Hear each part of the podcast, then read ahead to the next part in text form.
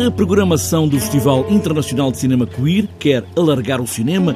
Esta ideia de mostrar o que se anda a fazer com este género de cinema. João Ferreira, o diretor do festival, sublinha isso mesmo. O que temos aqui no Porto é um panorama mundial.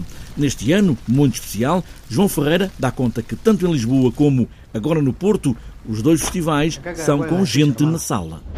A primeira decisão que nós tomamos, isto já foi no, nos primeiros dois meses uh, da pandemia, ainda em confinamento, foi que nós íamos fazer os festivais uh, de forma presencial ou então não valia a pena fazer.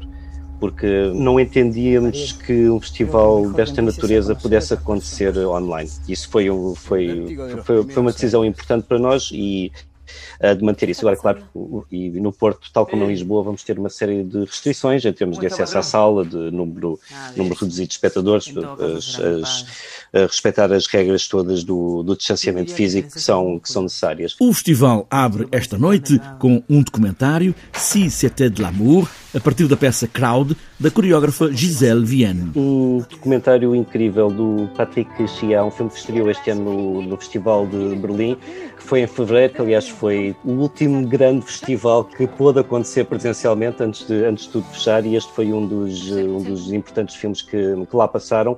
E é um filme que nos vai mostrar uma coreografia que, que é o Crowd da, da Giselle Vienne e hum, vai-nos mostrar o trabalho, o processo desta coreografia, mas depois vai entrar na intimidade dos, eh, dos bailarinos. E, hum, e, então vamos, vamos conhecer um pouco das suas vidas no, nos bastidores, dos, eh, dos medos, das, eh, dos amores, tudo, tudo aquilo que se passa para além da dança que vamos ver também os bocadinhos em palco. Esta edição, a sexta no Porto, do Festival Internacional de Cinema Queer, vai alargar a parceria que já tinha com a Casa Comum da Reitoria da Universidade do Porto.